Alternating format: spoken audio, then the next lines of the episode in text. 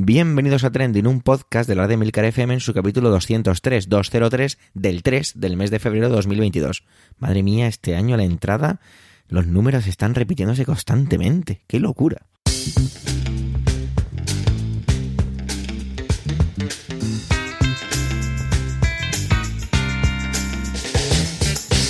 Trending es un podcast de noticias sobre lo que pasa, sobre lo que ocurre, sobre aquellas noticias que vuelan las redes sociales.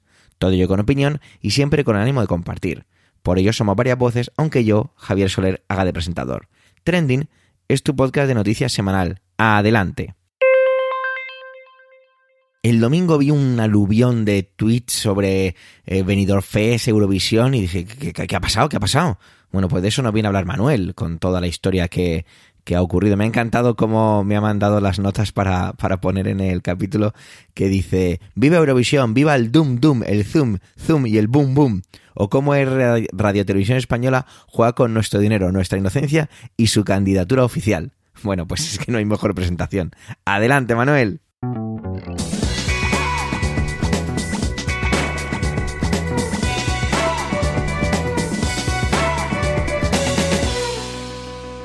Hola oyentes, hola equipo trending. Si alguno de los oyentes de este podcast sigue mi cuenta personal de Twitter, se habrá dado cuenta que todos los viernes, bajo el hashtag de Suena Viernes, comparto una canción que, como digo en el propio tweet, pues me suena en la cabeza o en el alma. Y bueno, pues para que les suene a otros, la comparto.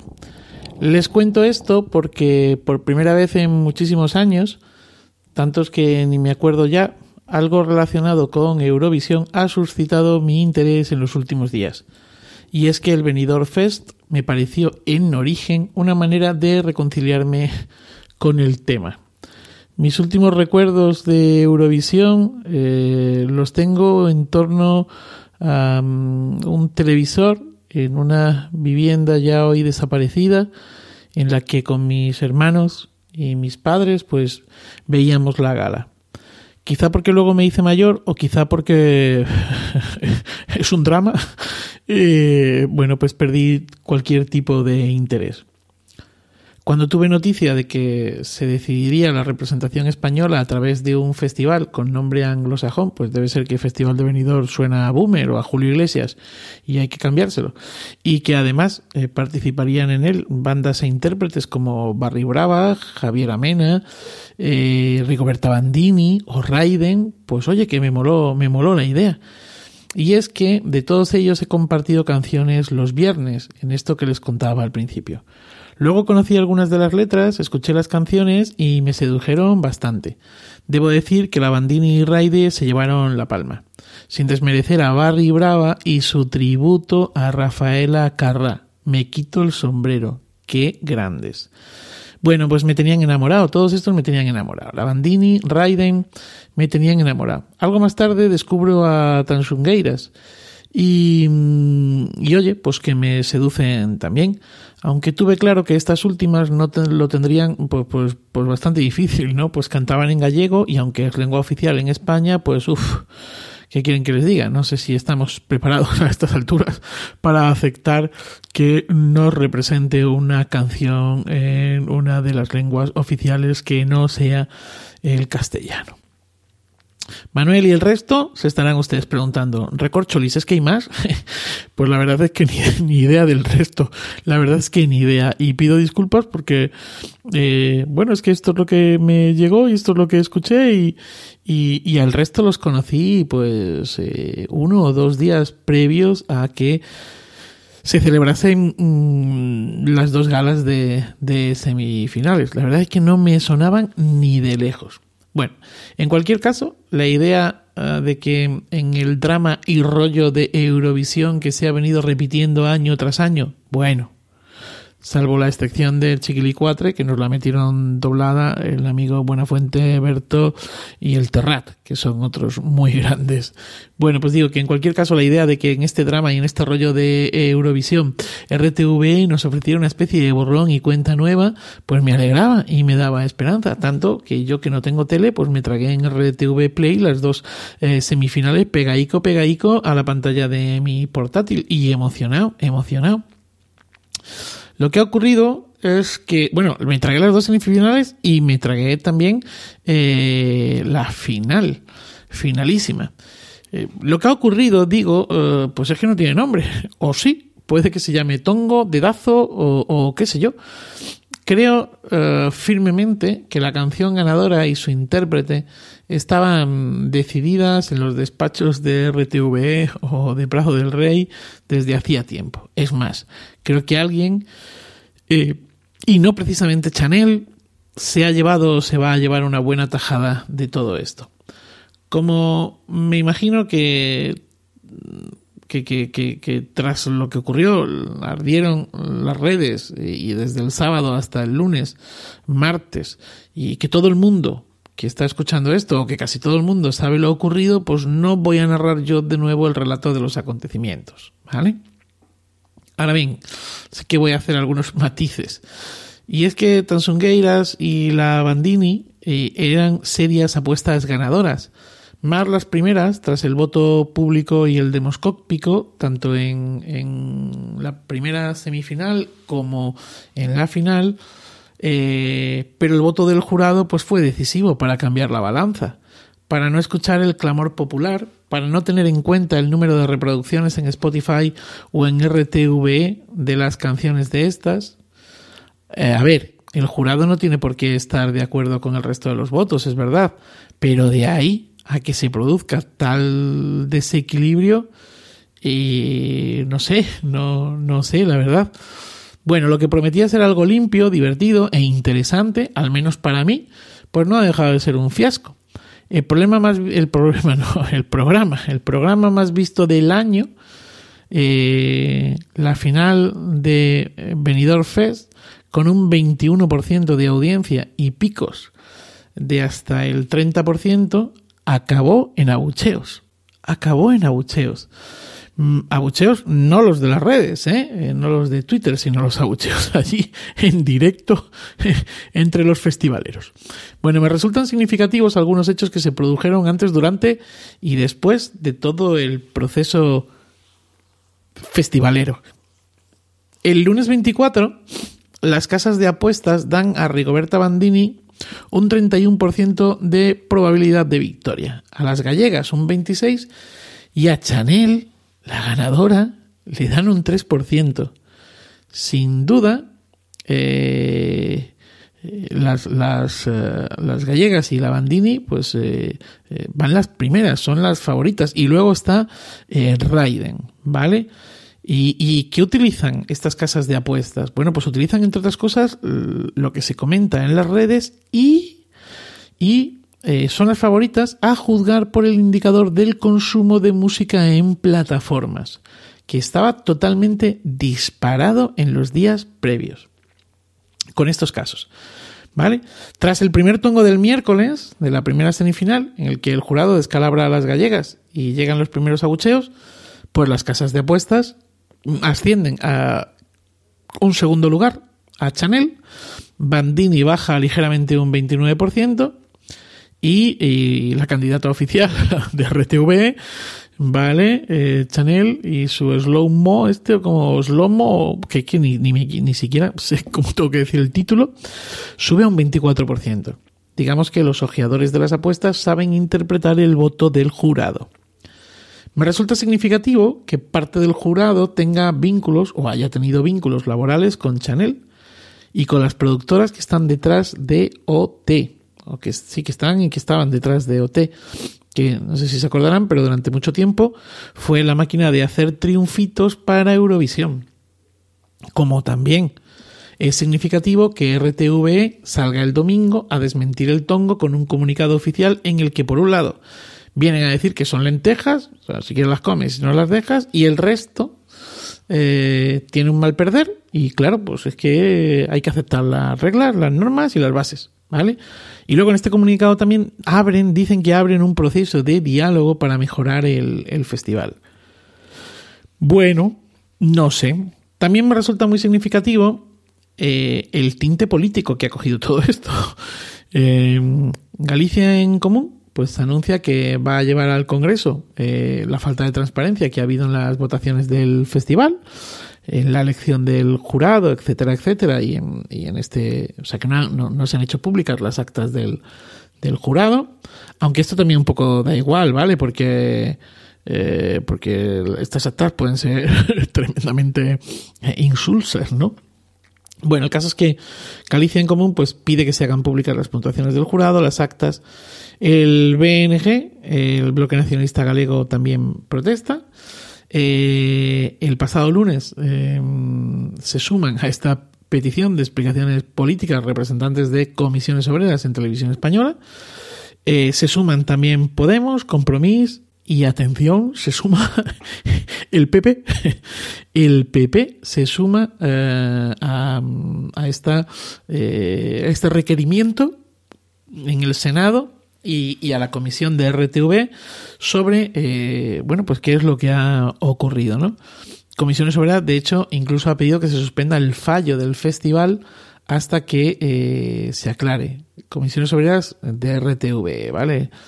Bueno, voy acabando si han escuchado la letra de la canción de Chanel, que no ha escrito ella, pobrecita, con la que le está cayendo, pues solo faltaría que encima eh, le atribuyésemos pues ese derroche de emociones, intelectualidad, eh, sensibilidad y, cuidada construcción lingüística, ¿vale? Pues solo faltaría que se la atribuyéramos a ella.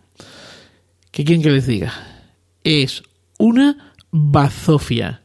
Son 53 palabras, 10 de ellas, casi un 20% en inglés. Ah, bueno, mira, el inglés sí, el gallego no.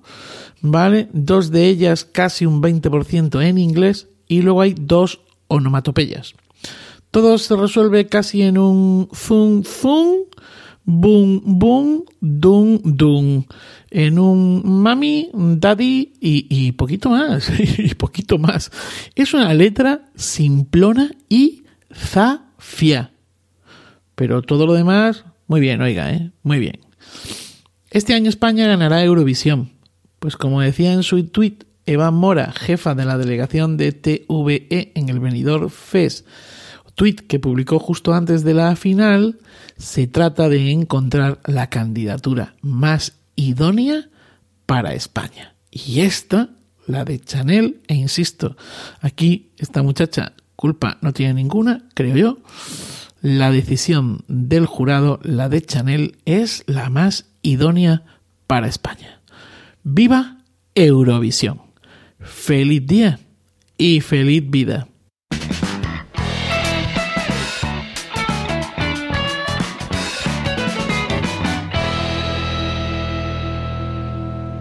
¿Habéis leído o conocéis el cómic Mouse?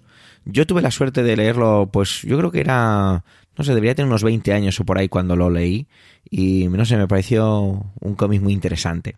Resulta que ha sido prohibido en algunos colegios de Tennessee, allá en Estados Unidos, y ha provocado un poquito el efecto Streisand. Ya os va a contar Antonio de qué va todo esto, porque claro, si traíamos cualquier cosa relacionada con cómic, tenemos a nuestro experto de cabecera, así que os dejo ya con él. Adelante, Antonio.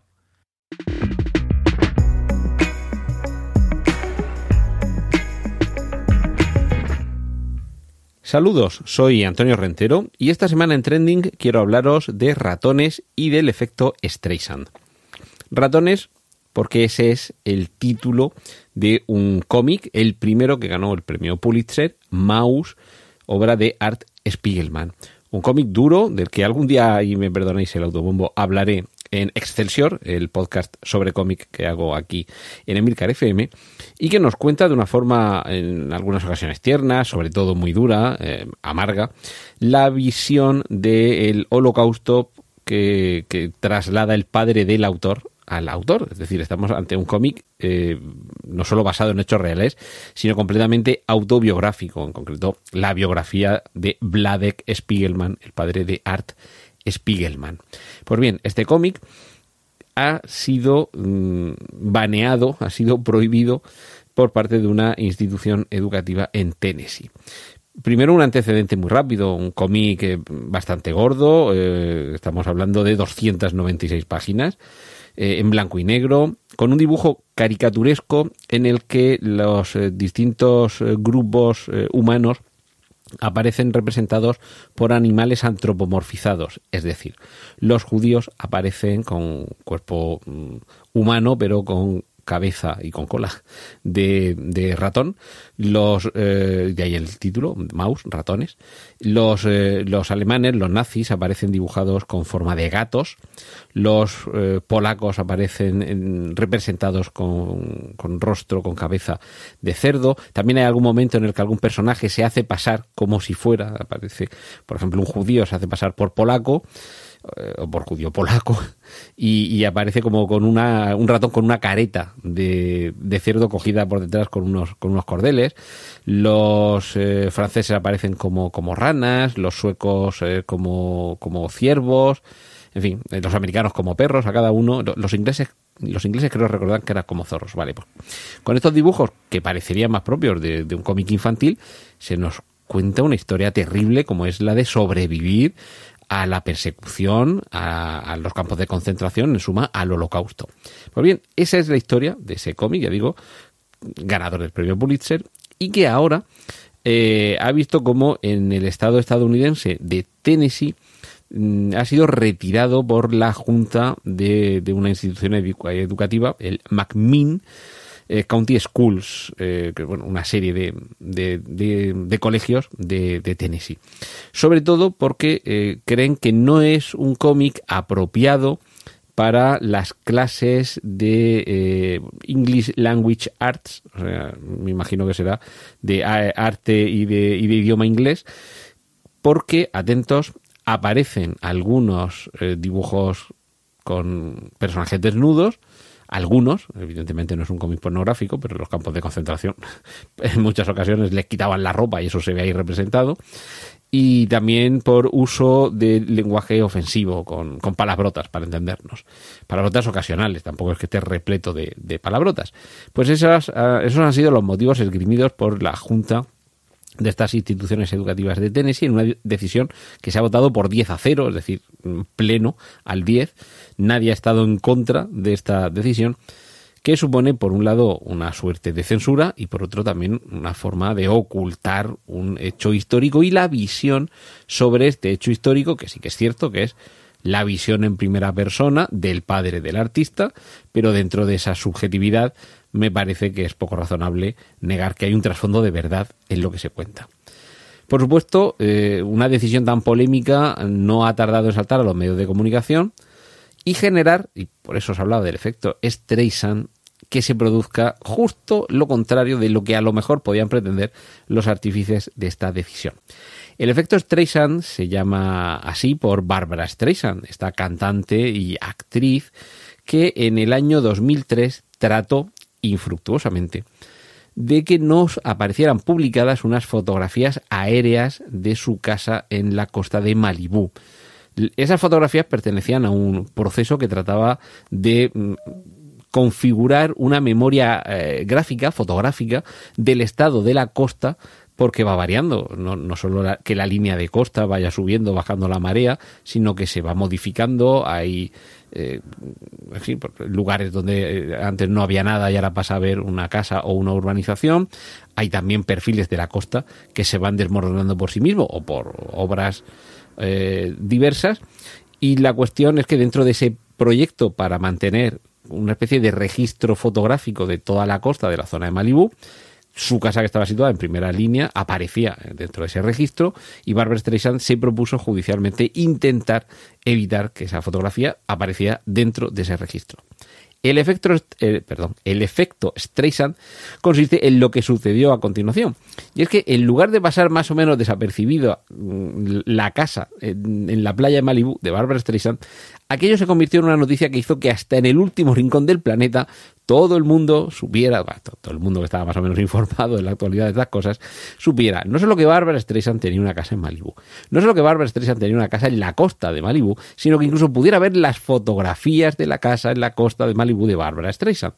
Y de ahí ese efecto Streisand, que es querer acallar, silenciar o tapar algo y por tu proceder conseguir un efecto completamente contrario al que inicialmente querías eh, obtener. ¿Y dónde ha estado el efecto Streisand eh, en esto de las escuelas McKinsey, del condado de McKinsey en Tennessee?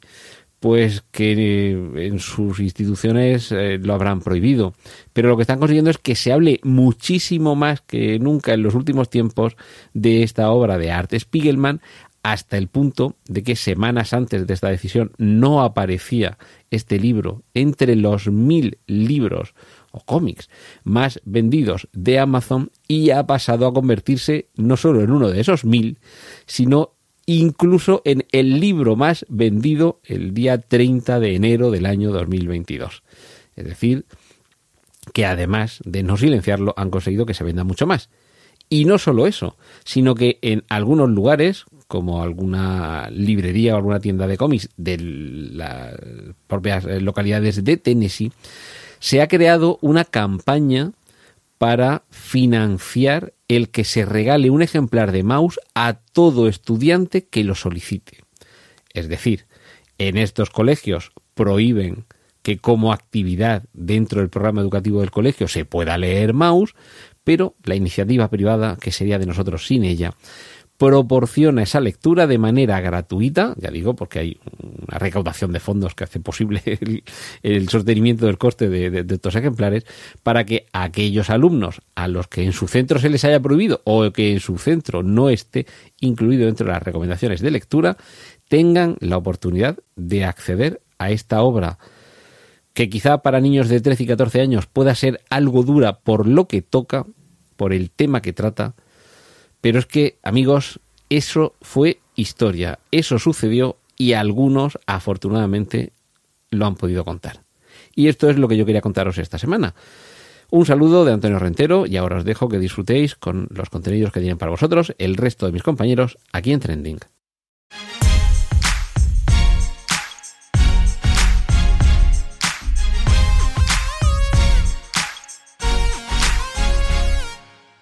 Cuando hablo de Reino Unido siempre me retrotraigo a la primera intervención de la nueva etapa de Trending aquí en Emilcar FM.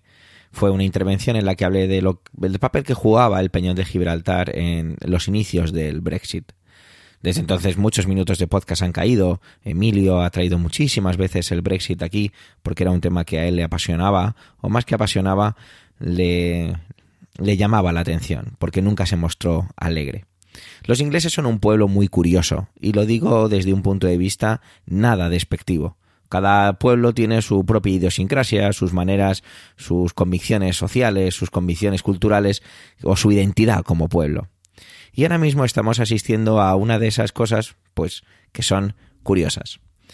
Vemos como el líder del primer ministro del Reino Unido, el señor Boris Johnson, está en una crisis muy grande que un primer ministro tenga que pedir disculpas ya en tres ocasiones en un plazo reducido de meses llama la atención.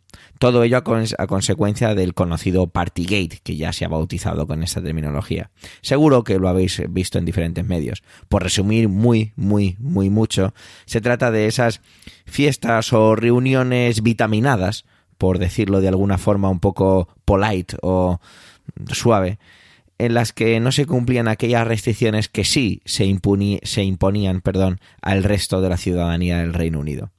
En muchas ocasiones, incluso casi pocas horas después de hacer ciertos anuncios sobre ese tipo de restricciones. Se está llevando por delante gran parte de la credibilidad, si es que este político le queda alguna, pero aquí hay que empezar con los matices. No nos olvidemos que Boris Johnson consigue una victoria realmente aplastante, eh, la mayor victoria de su partido eh, desde 1979, que ya es decir.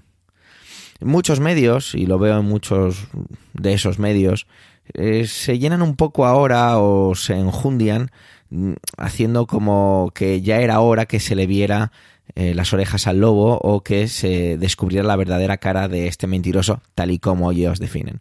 Yo no voy a meterme ahí, sinceramente. Creo que todos los políticos mienten, nos lo demuestran prácticamente a diario, y sí me voy a quedar, sin embargo, con lo que decía un... No, lo, no recuerdo el nombre de esta persona porque es uno de tantos artículos que he leído y vídeos que he visto sobre, sobre esto del Partygate, que decía, y es lo que me pasaba a mí, no sé si a vosotros os pasa, cuando veis una noticia de este estilo de se ha celebrado una fiesta clandestina y mm, entonces se publican, incluso aparecen fotografías o vídeos, uno se pregunta, ¿y qué no? Se ocurrirá, qué no ocurrirá que no vemos porque no hay filtraciones al respecto, ¿no? Podríais decir, joder, qué vista tan, o qué visión tan pesimista de la vida tienes. No sé por qué siempre me pasa algo así, ¿no? Cuando se ve el ejemplo típico, ¿no? De, han incautado 300 kilos de cocaína en una lancha motora que venía, bla, bla, bla, bla, bla. Dices, ¿y cuántos otros miles de kilos conseguirán esquivar los controles de la policía, ¿no? Muchas veces pienso de esa forma. Con ello quiero llegar, porque esta intervención quiero especialmente que no sea especialmente larga, perdonar por la palabra especialmente en demasiadas ocasiones, eh, pensar un poco acerca de el, ese tratamiento por parte de la ciudadanía de los políticos. Sería no de justicia poética, sino casi como una victoria moral. Venga, va, vamos a decir que sí, que sea una victoria de justicia poética que una persona como Boris Johnson se viera obligado al final a dimitir, ya que suenan campanas de moción de censura, por el tema del Partygate. Y no por muchas y muchas y muchas declaraciones que ha hecho en el pasado referente a diferentes ámbitos. Las negociaciones del Brexit, las afirmaciones directamente como salvador de Reino Unido y atacando directamente a las administraciones europeas, las promesas completamente incumplidas, como tantos otros políticos. Cualquiera podría pensar incluso que estoy casi haciendo una especie de blanqueamiento de Boris Johnson o de normalización de todo esto. Y quizás sea así, casi sin darme cuenta, quizá llegue a este punto. Porque cuando pensaba y ordenaba las ideas al ver las diferentes, los diferentes mm, artículos que leía y vídeos que, que he visto, llegaba un poco a esa conclusión casi de que sin darme cuenta estaba casi blanqueando su figura. ¿Por qué? Porque al final es un poco lo que hacen todos los políticos. ¿Me alegraré si Boris Johnson tiene que dimitir o dimite? Probablemente alguna sonrisilla me saque de medio lado, pensando en que, bueno, por una vez alguien asume parte de sus consecuencias. Pero no dejo de pensar en cómo al final casi hacen lo que les da la gana. Si sacáramos a relucir o hiciéramos la comparación con uno de los temas que traje hace un par de semanas sobre Novak Djokovic queriendo entrar en Australia para jugar el Open de Australia, habiendo mentido a las, instituciones australianas y al final teniendo que ser no deportado, pero sí expulsado del país, podríamos decir que a lo mejor en este 2022 tenemos la suerte de que aquellos que se creen por encima de los demás recuerden que no lo están y acaben pagando por ello?